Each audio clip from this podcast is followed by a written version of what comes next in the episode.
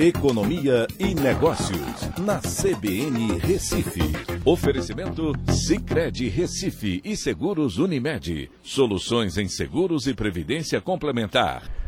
Olá, amigos, tudo bem? No podcast de hoje eu vou falar sobre a inflação ao consumidor americano que subiu 0,5% entre dezembro de 2022 e janeiro de 2023, fazendo com que no acumulado do ano de 12 meses até esse mesmo período de janeiro, é, ele ficasse em 6,4%, né, uma redução em relação aos 6,5% de dezembro de 2022. Vale lembrar que a inflação lá nos Estados Unidos, no acumulado de 12 meses, já chegou ao pico de 9,1% em junho do ano passado, quando os combustíveis estavam trazendo muita pressão sobre eh, os preços ao consumidor. E nessa passagem de mês chamou a atenção né, a, principalmente a gasolina, né, que trouxe impacto sobre a inflação, mas também as despesas com alimentos e as despesas dentro do lar.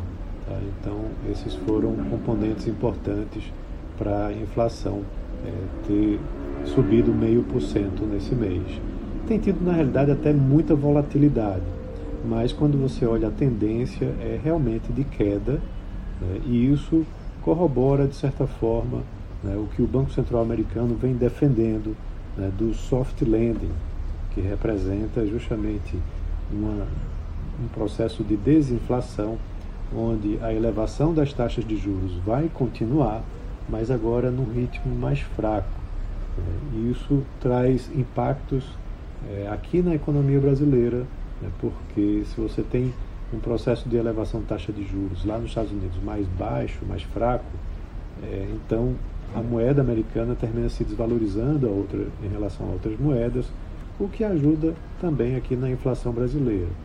E como a economia americana ela tem fortes relações com todo o mundo, né, acompanhar de perto a, a atividade econômica e o que está acontecendo com o nível de preços por lá traz também repercussões né, e ajuda a definir o, o horizonte né, da, da nossa taxa de juros em relação à inflação brasileira.